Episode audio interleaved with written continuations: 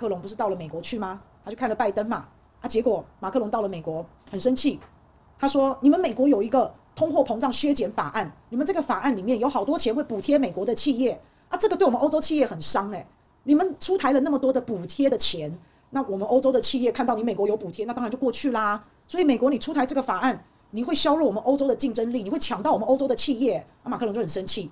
然后他表现得好厉害，好有 guts 哦，在美国讲这番话，哎，啊，结果嘞，啊，然后呢，你讲完了，then 就什么都没发生啊，啊，马克龙又回到欧洲啦，然后也没有带一些满意的答案啊，也没有跟拜登谈判啊，什么都没有啊，他就是发表了这样讲一讲而已啊，就是这样啊，啊，马克龙，那你也好奇怪哦，你真的是太年轻了，是是不是？有人说嘴上无毛，办事不牢嘛，那你就应该要跟拜登谈判啊。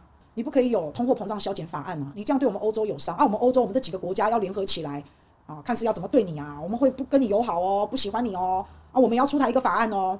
好，你总是跟他谈判一下嘛啊！你也没有，你什么都没有做成，你什么都没有完成。那这个通货膨胀削减法案对欧洲这么伤，即将在三周内就会变成现实，因为这个法案会很快通过，并且会立刻实施。通货膨胀削减法案就是美国出台，直接跟欧洲企业招手，要把欧洲的企业拉到美国来。那不要说通货膨胀削减法案，还有晶片法案呐、芯片法案呐，这些法案都对欧洲冲击很大。因为你只要有补贴，大家就会想去。那这个就根本就是美国要搬空欧洲的企业嘛，美国就是要大大削减欧洲的竞争力嘛。那结果欧洲你能怎么样？你什么都做不了啊。那美国就告诉你，我不是针对你欧洲哦，我是针对中国大陆。但是欧洲就很闷呐，但是明明我就被牺牲啦，是不是？那另外欧洲自己也有一个法案。碳排放法案在二零三零年也会正式的实施嘛？啊，美国也可以讲啊，你的碳排放法案到时候你会跟我加碳关税，那你不是也是在找我麻烦？那你不是也是变相的在削弱我美国的企业的竞争力？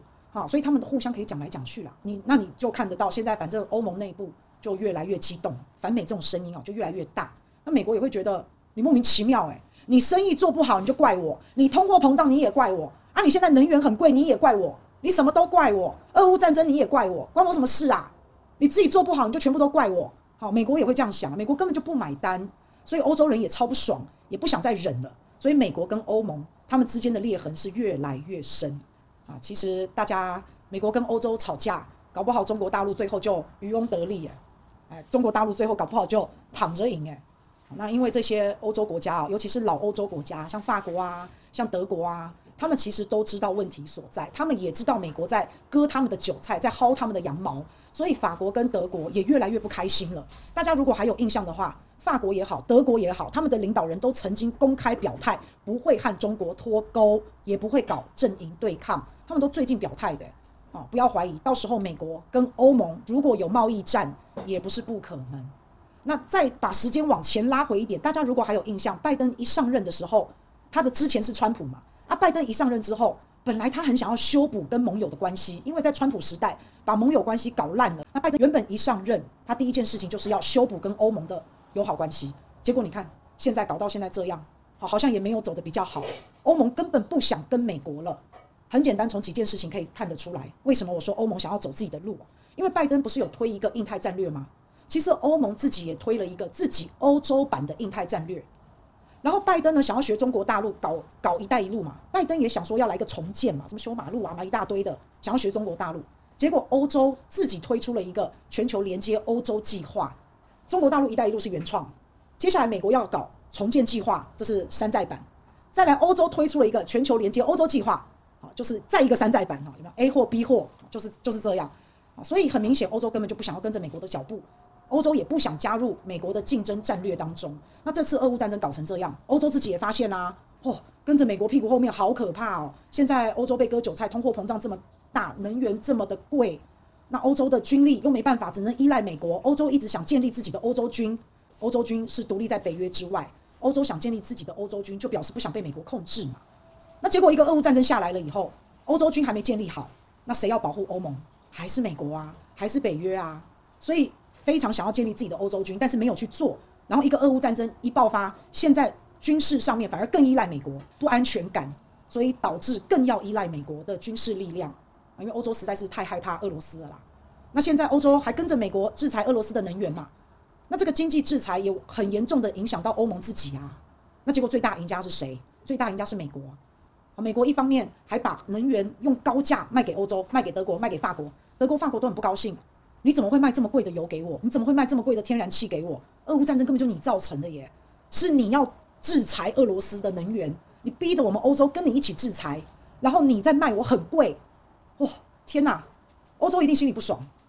好，那但是美国不这样认为，美国觉得说，哎，你自己你自己欢喜做，你要甘愿受啊！现在市场的能源价格就这么高啊，不然不要买啊！所以你看看这心里会不会产生矛盾？欧洲突然发现啊，我原来是俄乌战争最大的受害者，你终于发现了。